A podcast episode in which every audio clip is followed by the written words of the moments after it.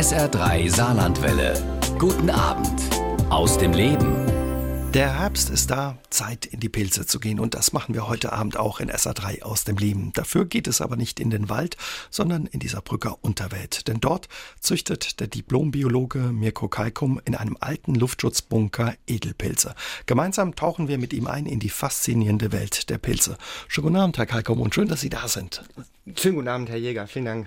Waren Sie heute schon bei Ihren Pilzen, quasi in der Unterwelt? Ja, also war ich. Relativ früh, auch das Wochenende aber äh, genau, es bleibt halt nicht aus. Die Pilze kennen kein Wochenende. Also die wollen, ja, brauchen jeden Tag Pflege oder sie müssen regelmäßig nach ihnen gucken. Ja, so ist es. Also ich versuche das schon so zu teilen, dass ich das Wochenende frei habe, aber manchmal ist eine Charge mit dabei, die wächst ein bisschen flotter was dieses Mal der Fall war.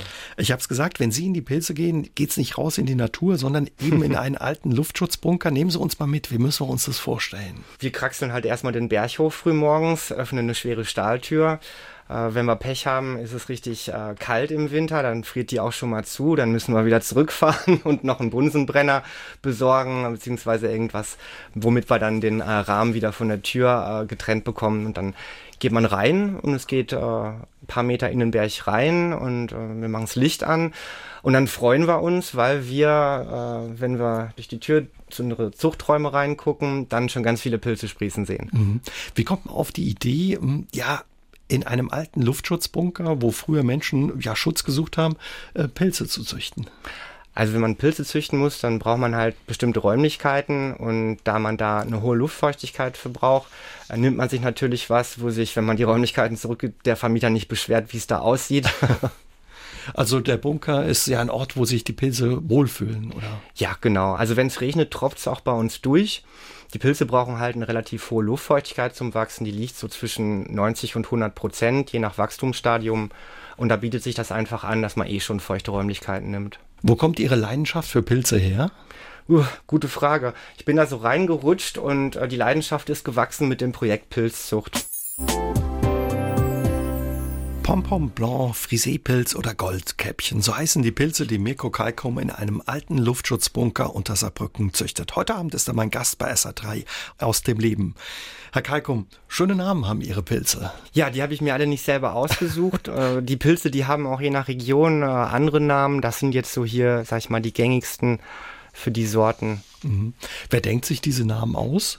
Ich denke, die haben lange Tradition. Ich weiß nicht. Ach, man kommt auch einfach auf die Namen, wenn man die Pilze anguckt. Mhm. Der Gold Goldkäppchen, das glänzt so, das muss, hat so ein arttypisch feuchtes Käppchen, hat eine orangene Farbe.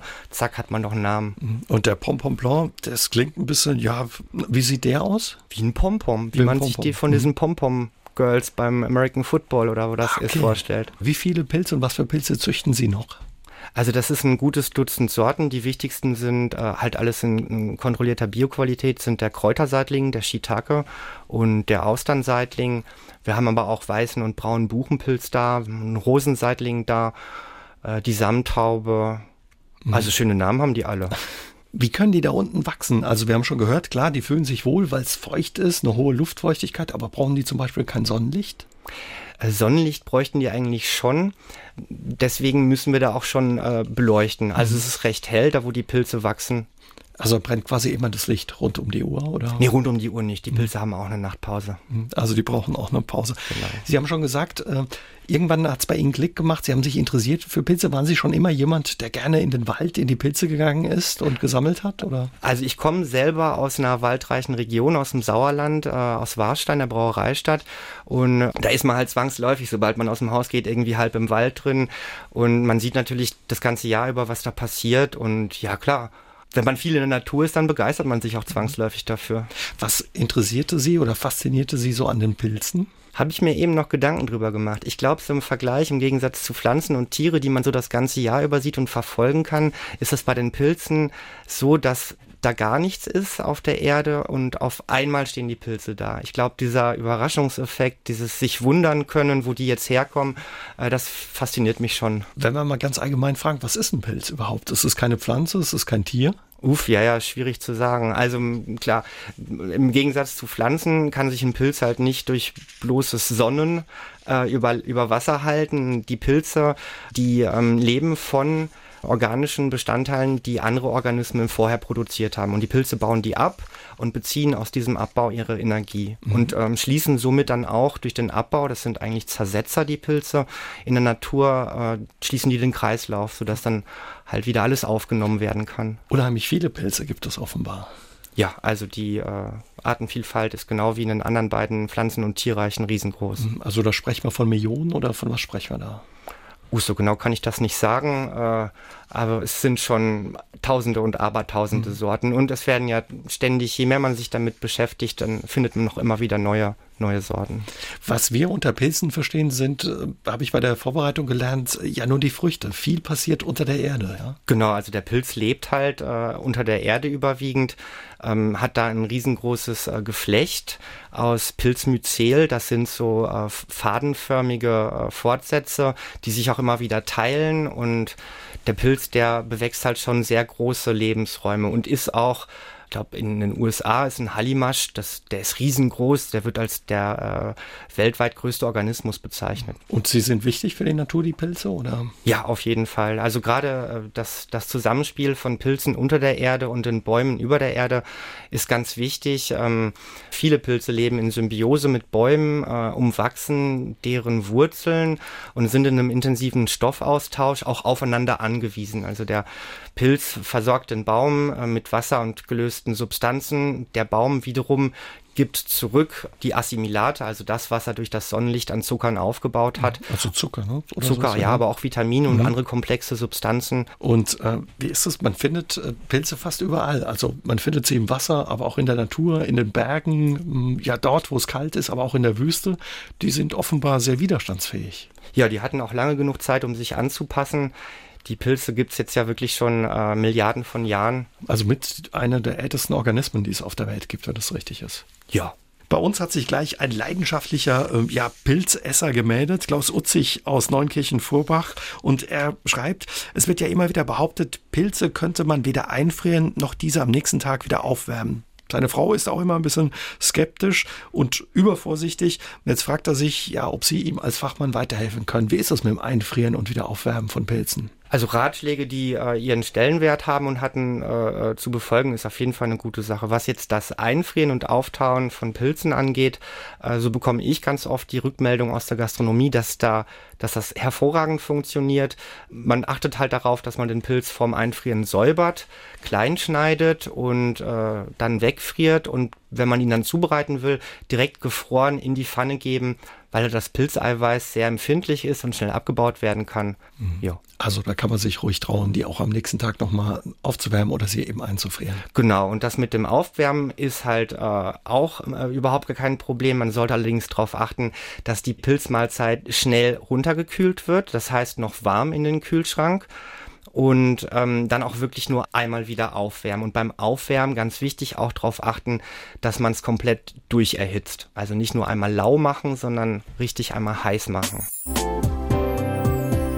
Sie sind keine Pflanze, kein Tier und trotzdem immer da, Pilze. Wir unterhalten uns heute Abend bei SA3 aus dem Leben ja über die Wunderwesen mit Mirko Kalkum. Er betreibt in Saarbrücken eine Edelpilzzucht. Und Herr Kalkum, eben gab es nochmal die Frage von Hörern auch, wie ist es denn, wenn Sie Ihre Pilze im Bunker züchten? Muss man die zum Beispiel auch gießen? Also Gießen ausdrücklich ist jetzt nicht nötig. Bei einer Luftfeuchtigkeit von 100 Prozent versteht sich das aber auch von selber. Wir haben eine Sorte, das ist der Shiitake-Pilz. Wenn wir da einmal den, äh, die Pilzkultur komplett abgeerntet haben, dann ruht der Pilz für ein paar Tage und wird dann äh, komplett für 24 Stunden kopfüber unter Wasser gedrückt. Und ähm, dann holen wir den am nächsten Tag wieder raus. Der hat sich richtig wie ein Schwamm wieder vollgesogen, ist ein gutes Kilo schwerer. Und dann kommt er zurück in den Zuchtraum und wird dann belichtet, belüftet und nach einer Woche sprießen dann neue Pilze raus. Also das mhm. geht nicht unendlich so weiter. Irgendwann ist die Energie aufgebraucht. Aber der Shiitake-Pilz ist ein guter Pilz, um den in mehreren Erntewellen abzuernten. Ein guter und auch ein besonderer Pilz. Sie haben mir verraten, ja, um den so ein bisschen zu motivieren, dass er wächst, gibt es auch schon mal einen Schlag mit dem Hammer. Ja, genau. Also das machen wir jetzt nicht. Äh, das äh, hängt auch nicht, nicht davon ab mit der Liebe zum äh, Shiitake-Pilz. Aber der Shiitake-Pilz wird in der Tat mit Gummihämmern bearbeitet. Also die Kultur wird beklopft, äh, weil das für den Pilz einen Reiz darstellt, neu zu fruchten. Man muss sich das so vorstellen, dass der Pilz ja im Wald Totholz bewächst und ähm, wenn so ein Holzstamm auf der Erde liegt, dann ist nicht immer jeder Platz auf dem Stamm optimal für einen Pilzhut. Wenn jetzt aber der Stamm anfängt zu rollen durch irgendeine Bewegung, dann kann das gut sein, dass eine Stelle, die vorher vom Myzel durchwachsen war, aber sag mal auf der Erdseite lag, dass die nach oben kommt und dann ist für den Pilz ja die Chance optimal, um nochmal einen Pilzhut mit Sporen zu bilden, die dann vom Wind weggetragen wird, sodass er neue Lebensräume mhm. besiedeln kann. Auch wenn es von Ihnen keine Schlägchen mit dem Gummihammer gibt, scheuen Sie keine Mühen. Sie massieren auch schon mal Ihre Pilze, damit sie sich wohlfühlen oder besser sprießen. Ja, das hört sich jetzt komisch an, aber manche Sorte braucht wirklich eine Massage. Ähm, das äh, hat jetzt nichts mit einem Wellness-Faktor oder so zu tun, sondern einfach, ähm, wenn man weiß, dass der Pilz durch kleine Verletzungen im Myzel angeregt wird, an diesen Verletzungen einen Pilzhut zu bauen. Also zu sprießen zu lassen. Und äh, bei der Sorte Kräuterseitling ist es zum Beispiel äh, unbedingt notwendig, das zu machen, sonst fällt die Ernte um die Hälfte geringer aus. Mhm. Und dann wird jeder einzelne Block massiert. Was ist der Unterschied zwischen Ihren Pilzen und denen, die wir im Wald äh, finden? Also ich denke, das ist erstmal äh, die Sortierung. Nicht jeder Pilz, äh, der im Wald wächst, lässt sich in Kultur ziehen. Das heißt, da hat uns die Natur einiges voraus. Es ist gelungen, und das ist jetzt nicht mein Verdienst, sondern das äh, sind andere äh, engagierte Pilzzüchter gewesen, die äh, versucht haben, wild wachsende Pilze irgendwie in Kultur, in einem geschlossenen äh, Ökosystem anzuziehen. Und da muss man sich einfach nur überlegen, was braucht der Pilz in der Natur? Er wächst auf Holz, er mag es gern feucht und dann holt man halt das Holz auf dem er wächst, zerspannt das, kaut das quasi vor und dann kann der Pilz äh, gut drauf wachsen. Sie sind der einzige Züchter, Pilzzüchter im Saarland. Gibt es äh, viele äh, wie Sie, die Pilze züchten unter solchen ja, Bedingungen, nicht immer im Bunker, aber in irgendwelchen Hallen oder so? Ja, also ich denke, das ist ein äh, Gewerbe, eine Tätigkeit, die ist in Deutschland im Kommen, die sprießt wie die Pilze. Die meisten Pilzzuchtbetriebe sind allerdings immer Familienbetriebe äh, mit höchstens ein paar Mitarbeitern dabei. Wo kommen so die meisten Pilze her, die wir zum Beispiel im Supermarkt kaufen? Also wir haben natürlich Produzenten, auch größere in Deutschland, aber in Deutschland äh, erfreuen sich Pilze immer äh, einer zunehmenden Beliebtheit, sodass wir importieren. Und da sind die Länder halt die Niederlande, Polen, ähm, auch die osteuropäischen Länder und Russland überwiegend da äh, aus den letzten beiden die Sammelpilze aus dem Wald. Die Pilzsaison läuft ja gerade für alle, die in den Wald gehen wollen, Pilze sammeln wollen. Im Endeffekt kann man, glaube ich, ab Frühjahr im, draußen in der Natur Pilze finden und auch sammeln. Wie ist es bei Ihnen im Bunker? Gibt es da auch so eine Saison oder wachsen die, sprießen die das ganze Jahr über bei Ihnen? Also was den Absatz angeht, bleiben Pilze ein saisonales Produkt mit der Hauptabnahme im Herbst und im Winter. Da aber halt äh, die Ernährungsweisen wie vegetarische Ernährung oder der Veganismus aus einer Nischenbewegung in der Bevölkerung angekommen sind, werden halt Pilze das ganze Jahr als Lebensmittel nachgefragt. Mhm. Zum Glück für uns. Mhm. Ein guter Fleischersatz, da unterhalten wir uns später noch ein bisschen ausführlicher drüber, ja, über ja, die Qualität, die Pilze oder die Möglichkeit, die Pilze bieten für einen Fleischersatz. Wie haben Sie sich Ihr Wissen eigentlich drauf geschafft? Wo haben Sie das gelernt, ja, diese Pilzzucht? Also die gewerbliche Pilzzucht, da hatte ich natürlich überhaupt keine Ahnung von und da war ich auch völliger Neuling und habe meine Erfahrungen im Job sammeln müssen, was nicht immer leicht ist, weil wenn man gleichzeitig versucht davon zu leben, dann muss es einfach funktionieren. Deswegen hängt man sich auch so rein. Und äh, erste Erfahrung mit Pilzen hatte ich schon im Studium irgendwie bin ich da wieder reingerutscht und jetzt seit zehn Jahren aber glücklich dabei. Ich höre es raus, da gab es auch Rückschläge oder ja. Momente, wo sie dachten, uh, die machen es einem aber schwer, die Pilze. Es ist halt ein Lebewesen, der Pilz, und der fühlt sich nicht immer gleich wohl und man weiß auch immer nicht gleich, was er hat. Und äh, das irgendwie ja, vergleichbar vielleicht ähm, mit einem Neugeborenen, das sich beschwert, dass was nicht stimmt und man muss dann händeringend äh, die Lösung dafür suchen. Mhm. Wie lange dauert es, ja, bis Sie Pilze ernten können? Also äh, wir schicken die Pilze in die Fruchtung, wenn das Pilzsubstrat, also das Sägespan-Wassergemisch in einer sagen wir, Kunststoff, in einem Kunststoffbeutel, der vorher äh, sterilisiert, also keimfrei gemacht wurde, wenn er durchwachsen ist dann äh, besteht für den Pilz halt die Möglichkeit, äh, Pilzhüte zu, äh, zu äh, machen, um dann halt über die Sporen sich verbreiten zu können. Und wir nutzen das halt aus, indem wir halt dieses Sägespan-Wasser-Gemisch so lange durchwachsen lassen, bis komplett kein Platz mehr ist, also der Pilz, und dann muss der seinen Pilzhut einfach machen. Mhm. Das unterstützen wir halt, indem wir genügend Sauerstoff bereitstellen weil der Pilz braucht halt schon Sauerstoff zum Wachsen. Man, man merkt auch, da lebt was, es produziert ganz viel Wärme. Also mhm. diese Kulturen werden auch richtig warm. Also dauert es eine Woche, drei Wochen, vier Wochen? Ach so, so, ja, es dauert je nach Sorte äh, mehrere Wochen. Also manche Sorten wachsen recht langsam. Also die wachsen dann vier, fünf Wochen. Es gibt aber auch Sorten wie der Shiitake-Pilz, der ist in einer, innerhalb von einer Woche ist der pronto und dann. Deswegen, das ist eine schöne Sorte. Man jongliert immer so ein bisschen. Es kommen ja Bestellungen rein, die sind nicht jede Woche gleich hoch. Die Pilze wachsen auch nicht immer so, wie man das braucht. Und da muss man halt schon so ein bisschen jonglieren mit den unterschiedlichen Sorten, dass man dann auf die äh, Bestellmengen kommt. Und das war am Anfang ein großes Problem. Hat mir am Anfang viele, viele schlaflose Nächte beschert. Und mittlerweile bin ich da eigentlich ganz glücklich, habe so das Gefühl, die Pilze tanzen nach meiner Pfeife. Wie sehen Ihre Tage aus, Herr Kalkum? Sind lange Tage oder? Ja, es sind Tage voller Arbeit, aber sie sind äh, äh, erfüllend und abwechslungsreich. Es ist halt ein, ein Mix aus früh aufstehen, äh, sich ähm, das angucken, was über Nacht gewachsen ist, äh, die Bestellungen bearbeiten, äh, Bestätigungen verschicken und äh, Versandpapiere fertig machen. Dann muss der Pilz natürlich geerntet werden, verpackt werden und äh, je nach Kundengruppe Gastronomen werden immer alle am selben Tag vormittags noch beliefert, Einzelhändler dann bis 1 Uhr und äh, danach geht's wieder zurück in den Bunker, dann werden halt die Substrate gepflegt, äh, die Technik gewartet, Wasser nachgefüllt. Ist es nicht komisch, so viel Zeit da in diesem Bunker äh, zu verbringen, unter Tage mit wenig Licht? Das kann ich Ihnen aber sagen. Ich hatte am Anfang ganz schön große Probleme, mich den ganzen Tag über in diesem Gewölbe aufzuhalten, mhm. weil man ist halt komplett raus. Man kriegt von der Außenwelt gar nichts mehr mit. Also und das, die Zeit vergeht auch ganz anders. Es ist bis auf die Lüftung und vielleicht mal nicht geölten Ventilator hört man eigentlich nichts. Es geht die ganze Zeit so ein leichter Luftstrom an einem vorbei und dann wabert mal ein Nebelschwaden mit und ähm, dann sind schon wieder drei Stunden rum.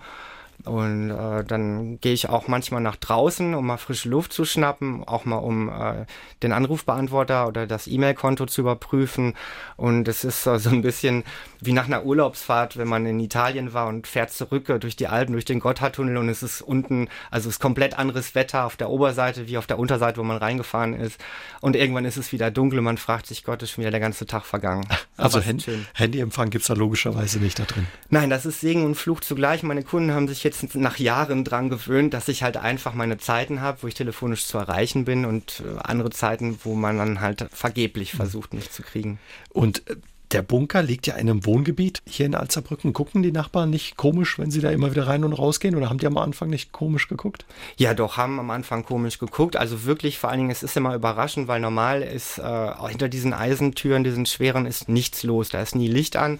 Und wenn dann ein Spaziergänger äh, kurz verweilt und auf einmal geht die Tür auf und ein, äh, ein Karren kommt rausgefahren mit abgetragenen Pilzsubstraten, die gucken mich schon komisch an. Also Manche verstehen auch nicht, was da passiert mhm. und dann nehme ich mir gerne die Zeit, das kurz zu erklären.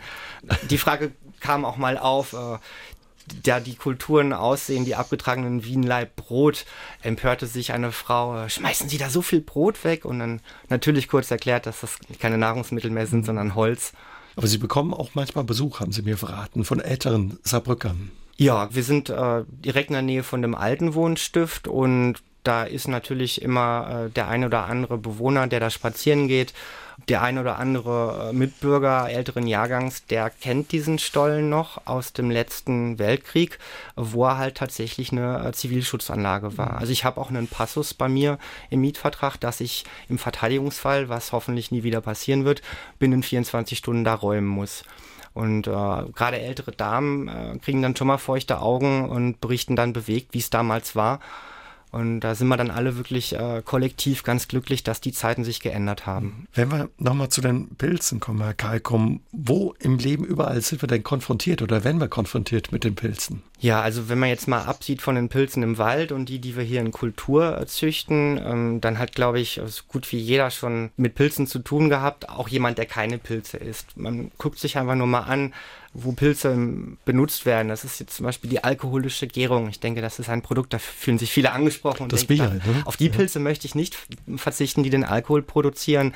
Das ist beim, beim Bier, beim Wein so, ähm, aber auch die Bäckerhefe, ja, die ganz wichtig ist und äh, von der wir jeden Tag profitieren. Äh, wer schon mal eine ganz schlimme äh, Infektionserkrankung hatte, eine bakterielle, ähm, der hat auch bestimmt schon mal Penicillin oder irgendein äh, Folgeprodukt ähm, dieses Antibiotikums verabreicht bekommen und ähm, das natürlich existenziell, dass wir eine Waffe gegen die Bakterien haben. Das wird auch in Zukunft wieder äh, spannend werden, ob wir da mit, mithalten können mit neuen Entwicklungen. Also das Penicillin verdanken wir einem Pilz. Genau, das war unten im Zufall. Da hat der Herr Fleming was, glaube ich, mal irgendwann das Fenster aufgelassen und seine Petrischalen nicht zugedeckt. Und dann kam wohl eine Pilzspore reingeflogen. Und er hat dann auf diese Petrischale geschaut und hat dann nach ein paar Tagen festgestellt, da wo normalerweise äh, das Bakterium weiter wachsen müsste, äh, hat es aufgehört und äh, hat sich dann angeguckt, äh, wer da drauf siedelt und den Pilz weiter untersucht und so das Penicillin gefunden. Pilze sind wirklich ein wunderbares Lebensmittel, Herr Kalkum. Was macht sie dazu? Also erstmal ist es eine Proteinquelle, eine Eiweißquelle mhm. und für alle, die sich vegetarisch oder vegan ernähren, kommt man eigentlich nicht um äh, Lebensmittel wie Pilze oder Hülsenfrüchte dran vorbei. Und ähm, Pilze sind gut fürs Nervenkostüm. Im Moment äh, braucht das, glaube ich, jeder. Die enthalten ganz viele Vitamin B-Komplexe, also sind auf jeden Fall äh, in einer ausgewogenen Ernährung äh, haben sie auf jeden Fall einen Stellenwert. Und schnell wurden eben auch Köche hier im Saarland auf sie aufmerksam, darunter auch Sterneköche, die ihre Pilze eben teilweise auch als Fleischersatz nutzen oder zum Fleischersatz. Ich glaube, als Speckersatz bei Dippelappes teilweise, ja. Ja, genau. Das ist auch, auch gerade unser Sorgenkind aktuell die Woche. Ist der Rosenseitling äh, sehr äh, gefragt, war auch vorreserviert und leider äh, wachsen die Kulturen nicht immer so, wie sie sollen und ähm, Genau, aber der Rosenseidling, das ist ein roter Pilz mit einem ziemlich intensiven, aparten Geruch und Geschmack. Ich habe das mal in Österreich bzw. der Schweiz aufgeschnappt, dass die Pilze da kross frittiert werden, in Öl ausgebacken werden und dann, äh, ich sag mal, für einen Veganer, der lange Zeit kein Fleisch gegessen hat, auf jeden Fall aussehen und auch ähnlich schmecken wie Speck. Also mhm. wenn man jetzt einen vegetarischen Burger kreiert oder so als äh, Gastronom, äh, dann ist das so das äh, Tüpfelchen auf dem i. Also eine gute Alternative oder eine Alternative für Fleisch, also als Fleischersatz. Ja gut, man muss halt gucken, was man isst. Ne? Also viele, viele Menschen essen ja täglich Fleisch und wenn man, wenn einem das wegfällt, ja, von der, von dem Aufschnitt morgens auf dem Brot und äh, dem Braten am Wochenende, dann muss man ja irgendwie gucken, dass man seinen Gaumen eine Freude bereitet. Bei dieser Vielzahl von Pilzen, die Sie züchten, unterscheiden die sich sehr im Geschmack und im Aroma und wenn ja, wie? Ja, und wie, uff, das ist jetzt schwierig auf den Punkt zu mhm. bringen. Also jeder Pilz äh, hat da irgendwie ein anderes Set von Aromen, von Geruchsstoffen. Manche schmecken auch ganz normal wie ein Waldpilz, riechen aber so intensiv, dass man es gar nicht abwarten kann, endlich mit dem Essen loslegen zu können. Haben Sie einen Lieblingspilz? Ja, eigentlich ist das die ganze Zeit der weiße Buchenpilz äh, gewesen. Das ist ein Pilz, der komplett weiß ist, der in Japan sehr gefragt ist. Äh, Im Moment ist es allerdings nicht mein liebster Pilz, weil er wächst ganz schlecht. Okay, der macht Ihnen Sorgen, bereitet Ihnen Sorgen. So ist es, genau. Man kann ja nicht alles sofort können. Wir üben noch. Manchmal muss man einfach ein bisschen Geduld haben, dann wird es wieder. Das Saarland hat sich in den vergangenen Jahren, haben Sie mir verraten, für Sie so ein Stück weit als Standortvorteil ähm, ja, entpuppt, weil man hier einfach ja auf Leute trifft, die gern was Neues ausprobieren oder die Saarländer Feinschmecker sind. Ja, ich denke, das ist auch der Nähe zu Frankreich geschuldet. Also jetzt äh, nicht, dass das nur die Nähe zu Frankreich ist, aber hier kommen einfach viele Einflüsse rüber. Entschuldigung, Sauerländer, aber im Sauerland kommt halt nicht so viel davon an. Was passiert mit Ihren Pilzen? Sie gehen in die Gastronomie, teilweise auch im Handel. Wo kann man sie finden? Wir beliefern Kunden direkt und äh, wer mal so reinschnuppern will, der findet die im Martinshof Stadtladen bei Früchtekreis, im Asiashop in der Mainzer Straße, im Viertel vor zwölf, im Nauwieser Viertel. Also wir haben schon äh, dankbarerweise Unterstützer, die unsere Pilze mit aufnehmen ins Sortiment und äh, da auch, glaube ich, ganz glücklich mit sind. Das beruht auf Gegenseitigkeit. Sind alle glücklich.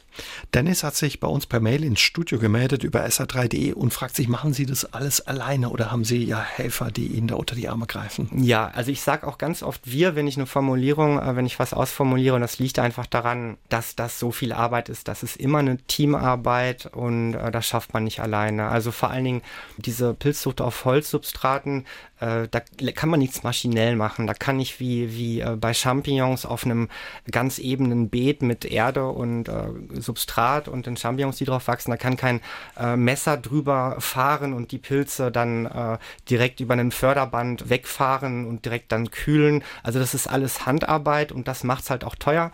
Vor Einführung des Mindestlohns hatte ich noch fünf Mitarbeiter, jetzt nicht Vollzeit beschäftigt, aber Teilzeit beschäftigte.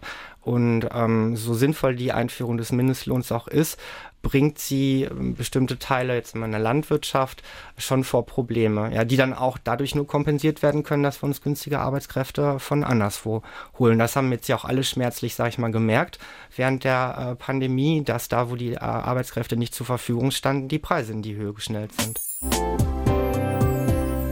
Wie oft stehen bei Ihnen eigentlich Pilze auf dem Speiseplan, Herr Kalkom? Nicht mehr ganz so oft wie früher. Satt gegessen daran, oder? ja, also regelmäßig noch, also mindestens einmal die Woche, klar, aber.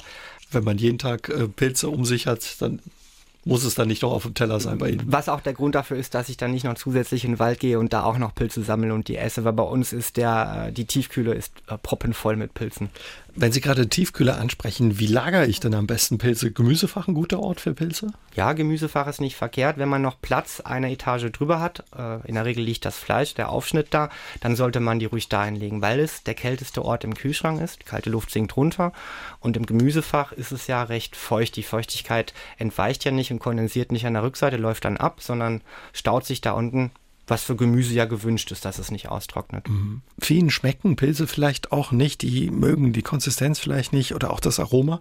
Wie können Sie ja Leute überzeugen? Probiert einfach mal, traut euch. Wie hängt es von der Qualität der Pilze, der Zubereitung ab? Oder? Bei den äh, Aspekten, die Sie gerade angesprochen haben, bei den Vorbehalten, einfach mal unsere Pilze probieren, weil die sind halt, weil sie auf Holz wachsen, von der Konsistenz her schon ein bisschen ähm, stabiler, sag ich mal. Also man kaut dann nicht ganz lange rum wie auf einer Schuhsohle, aber es ist schon ein anderes äh, Gefühl im Mund, ein anderer Biss als bei einem normalen Champignon. Mhm. Was für ein Pilz empfehlen Sie quasi so für den Einsteiger? Was sollte man mal probieren? Die Konsumentenseite ist der Kräuterseitling ganz lecker, weil man den, ähm, wenn man den anbrät in der Pfanne, der kriegt dann so leichte Bräunung und wird so ein bisschen äh, krispig, so ein bisschen kross und dann entwickelt der unheimlich tolle Röstaromen. Aber aus Züchterseite ist der Kräuterseitling ein Albtraum, weil das wirklich der anspruchsvollste und mit Abstand äh, empfindlichste Pilz ist, den ich da in der Zucht habe. Klingt nach Diva ein bisschen. Ist eine Diva. Kann man viel falsch machen bei der Zubereitung oder einfach in die Pfanne mit ein bisschen Fett den Pilz oder wie bereitet man ihn am besten zu? Für den größten Laien beim Kochen ist der Pilz, glaube ich, immer noch ein dankbares Lebensmittel. Einfach äh, in die Pfanne äh, kurz scharf anbraten, dann bei kleinerer Flamme äh, so lange durchgaren, bis er fertig ist. Nicht endlos drin lassen äh, in der Pfanne, weil ähm, er schrumpft und schrumpft und schrumpft, verliert immer mehr Wasser und man möchte noch was auf dem Teller haben. Bernd hat sich bei uns per Mail ins Studio über sa3.de gemeldet und äh, fragt sich, kann man Pilze eigentlich auch roh essen oder besser nicht? Doch, kann man auf jeden Fall. Bei den holzabbauenden Sorten, die wir im Programm haben, empfiehlt sich aber die Portionsgröße ein bisschen zu verkleinern, weil ähm, wieder der Aspekt durch das Wachstum auf Holz ist er halt ein bisschen schwerer verdaulich als ein Wiesenchampignon. Können zum Beispiel auch Speisepilze ähm, ja bei falscher Handhabung zu Vergiftungen oder so führen? Ja, also da muss man keinen äh, Giftpilz aus dem Wald erwischen, um Probleme mit der Verdauung zu haben. Es gibt Menschen, die sind, äh, reagieren ein bisschen überempfindlich auf äh, die Aminosäure Histamin, ähm, haben eine sogenannte Histaminintoleranz. Das hat man auch bei anderen Lebensmitteln, die schnell hohe Histaminwerte oder sowieso hohe Histaminwerte enthalten, wie reifer Käse oder ich denke Rotwein ist es. Ich vertue mich mal mit Rot und Weißwein. Ich meine Rotwein ist es. Man merkt das, dass ähm, äh, man zum Beispiel so ein Hitzegefühl im Gesicht bekommt, leicht rote Haut, äh, dass man sich unwohl fühlt und dann einfach mal mit dem Hausarzt sprechen und vielleicht äh, egal was man davor gegessen hatte, ein bisschen weniger davon essen. Inge Schommer hat sich bei uns gemeldet und möchte von Ihnen gerne wissen, ja, was Sie von getrockneten Pilzen halten und ob Sie die auch produzieren oder herstellen. Generell bin ich Fan von äh, Konservierungsmethoden, um Lebensmittel nicht wegzuschmeißen. Und wenn man jetzt äh, Pilze im Wald sammelt oder die Tiefkühle, sagen wir mal, voll ist, trocknen ist immer eine tolle Sache. Lieber frisch essen. Ne? Mhm. Ist es schwierig, Pilze zu trocknen oder ist es ein großer Aufwand oder warum machen Sie das bisher nicht? Oder? Das ist halt ein zusätzlicher Arbeitsschritt. Da mhm. fließt zusätzliche Energie rein und ich bin immer ganz glücklich, wenn ich so viele Pilze produziere, wie dann auch einen Abnehmer finden. Wenn ich jetzt Pilze zusätzlich trocknen müsste, habe ich da wieder eine ganze Menge mehr Arbeit mit. Wir machen es in der Tat mittlerweile. Wir benutzen Dörrautomaten aus der Schweiz. Da lässt sich die Temperatur einstellen, was wiederum äh, die Nährstoffe schont. Man kann die Pilze auch, äh, wenn man die schon getrocknet hat, klein äh, mahlen. Wir vertreiben auch hoffentlich in Bälde eine Pilz-Würzmischung, die salzfrei ist, ähm, mit dem äh, regionalen Unternehmen Rimocco, die für ihre Gewürzsortiment bekannt sind. Also trocknen ist auf jeden Fall eine gute Sache. Kalkum, schon in Ihrem Studium, haben Sie sich intensiv mit Pilzen beschäftigt. Haben Sie uns verraten, vor rund zehn Jahren kam Ihnen dann die Idee, Heilpilze für medizinische Zwecke zu züchten. Letzten Endes wurden es dann doch ähm, Speisepilze. Trotz alledem, wo kommen Pilze in der Medizin zum Einsatz? Also ich habe damals den Schritt in die Selbstständigkeit gewagt, nachdem ich äh, einen Cholesterinsenker vertrieben habe mich halt damit auseinandergesetzt habe, was, äh, was es für Alternativen gibt, äh, um nicht auf äh, die Produkte aus der pharmazeutischen Industrie angewiesen zu sein. Und die Natur ist so ein unerschöpflicher Kasten voller Substanzen mit äh, noch unerforschten, überwiegend unerforschten Wirkungen. Und einige sind gut dokumentiert, wie zum Beispiel die cholesterinsenkende Wirkung vom Shiitake-Pilz, die auch schon in der traditionellen chinesischen Medizin seit Jahrtausenden von Jahren eingesetzt wird. Das Penicillin haben Sie vorhin angesprochen. Das, das war ein Schimmelpilz per genau. Zufall, den man entdeckt hatte, beziehungsweise die Wirkung dann Genau, ganz wichtig. Äh, will man, kann man nicht mehr vermissen. Es gibt auch Pilze, die halt ähm, Gegenstand der Forschung sind, was jetzt ähm, äh, bei Krebsleiden zum Beispiel, äh, wo man sich Hilfe von verspricht. Da bin ich jetzt aber gerade nicht auf dem neuesten Stand der Forschung. Ich bin da seit ein paar Jahren, finde ich da nicht mehr die Zeit, dieses Interessensgebiet äh, da zu beackern. Mhm. Aber da, wenn, wenn man Interesse hat, wir sind auch als Unternehmer, dann muss ich auch ein bisschen vorsichtig mit sein. Es gibt so ein sogenanntes Health Claim Gebot oder Verbot, dass ähm, Produzenten von Nahrungsmitteln da über die äh, heilsamen und guten Wirkungen, mit gesundheitsbezogenen Wirkungen nicht zu viel erzählen dürfen. Da müsste man sich bei Interesse äh, selber ein bisschen schlau machen und dank Internet ist das auch mhm möglich. Forscher tüfteln angeblich auch daran, aus Pilzen Textilien oder Verpackungen herzustellen. Teilweise habe ich gelesen, wird da auch dran geforscht, aus Pilzen Möbel oder sogar Baustoffe herzustellen. Wissen Sie was über diese Forschung und wie weit man da ist oder wie das funktioniert? Ja, also die Abstände, äh, wann ich da irgendwie in den Medien was drüber äh, berichtet bekomme, die nehmen ab der Rhythmus nimmt zu, das will ich sagen. Und wir versuchen ja überall jetzt äh, Kunststoffe aus unserem Alltagsleben zu verdrängen durch natürliche Materialien, was sehr, sehr sinnvoll ist, weil bei Verpackungsmitteln ist es zum Beispiel so, dass Styropor leicht ersetzt werden kann. Man nimmt einfach durchwachsenes äh, Holzsubstrat quasi. Also man nimmt das, was wir in unserer Zucht machen, ähm, um die Pilze zu züchten, nimmt man äh, einfach eine Form, äh, wo man was drin verpacken will, streut da äh, Holz ein, also äh, Sägespäne, dann lässt man den Pilz da durchwachsen und nach einer Zeit äh, sterilisiert man alles. Das, der Pilz wächst dann nicht mehr weiter, der ist tot und übrig bleibt halt die Verpackung, die Form und äh, ich denke, das ist äh, interessant. Ganz am Anfang haben wir uns über die schönen Namen ihrer Pilze unterhalten. Manfred hat sich äh, per WhatsApp bei uns hier im Studio gemeldet und sagt, nicht jeder Pilz hat einen schönen Namen. Sein Lieblingspilz ist der Hexenröhrling. Ja, ich und mein Gedächtnis, ich habe gerade schon überlegt, ist es ein Speisepilz oder ein Giftpilz? Also ich weiß noch, er sieht wirklich sehr giftig aus. Er hat, glaube ich, so eine Mischung aus äh, Rot, Grün, Gelb und vielleicht auch Blau, ich weiß es nicht. Das ist auf jeden Fall ein Pilz, wie ich mir einen Giftpilz vorstelle. Also einfach nochmal vorher nachgucken, ob der essbar ist. Warum sind einige Pilze giftig und andere wiederum nicht? Ja gut, das ist auch wie bei Pflanzen so. Nicht jeder Pilz will gegessen werden. Ja, äh, und ein Pilz, der jetzt äh, eine Substanz produziert äh, und nur einmal gefressen wird, der Pilz versucht sich ja gegen das Gefressenwerden zu wehren.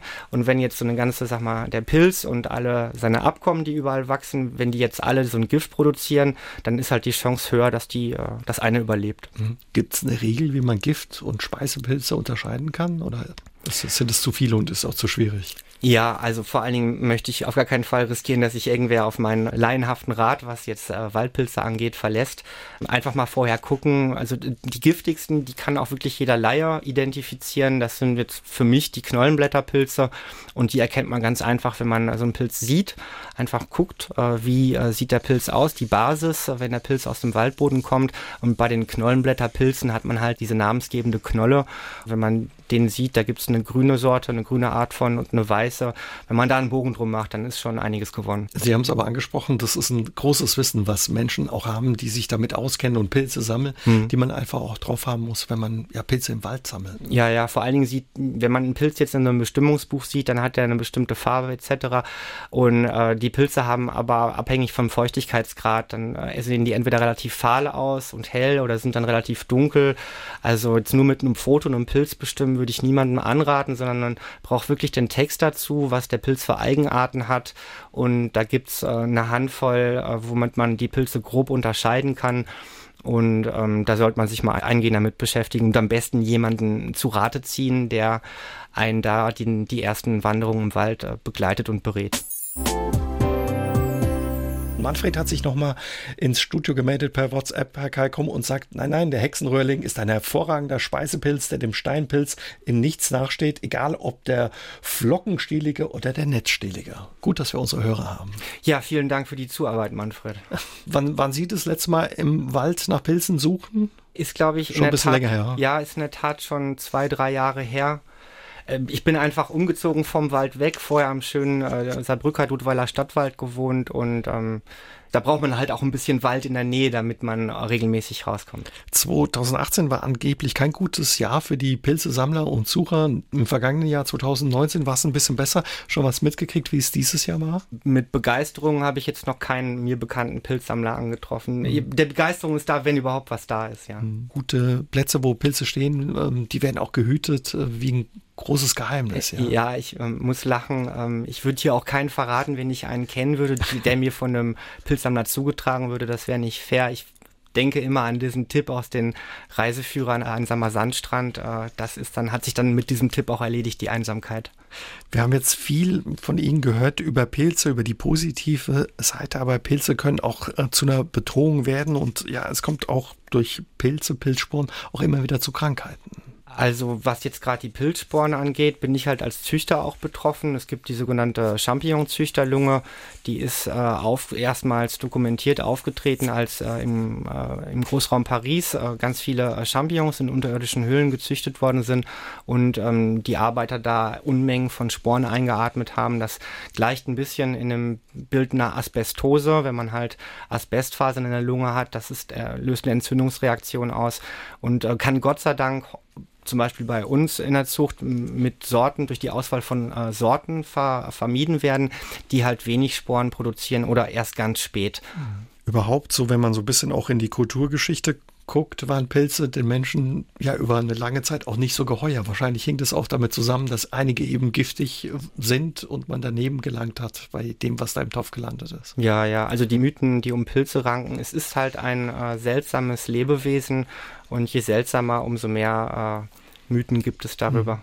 Hat sich das in den vergangenen Jahren verändert, dass man eben ja die Pilze mehr wahrnimmt und mehr über sie weiß? Ich denke, das hat einmal auf der Seite des Konsumenten was damit zu tun, dass man sich einfach äh, mehr damit auseinandersetzt, äh, was ein Pilz kann. Was Sie, glaube ich, gerade anspielen, ist eher die, die Heilwirkung mancher mhm. Pilze. Der Medizin oder der Pharmaindustrie gehen halt manchmal die Ideen aus und dann guckt man halt einfach in die Natur und untersucht äh, Dinge, die schon etabliert sind und die sich bewährt haben. Jetzt beschäftigen Sie sich gut zehn Jahre mit Pilzen. Haben Sie wahrscheinlich viel gelernt, einfach in der Zeit auch über Pilze, oder? Ja, aber äh, es bleibt äh, wie so vieles, wenn man so viel arbeiten muss, auf der Strecke. Und äh, das bloße Interesse und die Faszination an Pilzen ist halt auch ein bisschen, was dem Alltagsgeschäft äh, hat weichen müssen. Das ist ja auch nicht verkehrt. Ich meine, deswegen macht man sich ja selbstständig. Mhm. Trotzdem, man merkt Ihnen Ihre Begeisterung und Leidenschaft an. Kann man sagen, die Pilze oder die Beschäftigung mit der Pilzzucht hat Ihr Leben ein Stück weit verändert? Ja, auf jeden Fall. Also ich denke, das wäre auch passiert, wenn ich was anderes gemacht hätte, äh, ähm, als Selbstständiger, als Pilze zu züchten. Das geht einfach einher damit, dass man viel mehr äh, Verantwortung für alles, für sich, seine Gesundheit übernehmen muss. Und das sind aber auch wichtige Schritte, um Spaß am Leben zu behalten und gesund zu bleiben. Wer jetzt sagt, Mensch, ich möchte gerne mehr wissen über die Arbeit von Mirko Kalkom, wo kann man äh, sie finden, beziehungsweise kann man sich schlau machen? Ja, kann gerne Kontakt mit uns aufnehmen. Uns gibt es im äh, World Wide Web bei edelpilzsucht-saarbrücken.de. Auf Instagram kann man uns folgen, da sind wir jetzt auch seit einem halben Jahr. Also Kontaktmöglichkeiten bestehen. Herr Kalkom, vielen Dank, dass Sie ja uns heute mitgenommen haben, ja in diese spannende und wunderbare Welt der Pilze. Danke für Ihren Besuch und alles Gute für Sie. Vielen Dank, Herr Jäger, für die Einladung. Ihnen auch alles Gute. SR3 aus dem Leben. Immer dienstags im Radio, danach als Podcast auf sr3.de.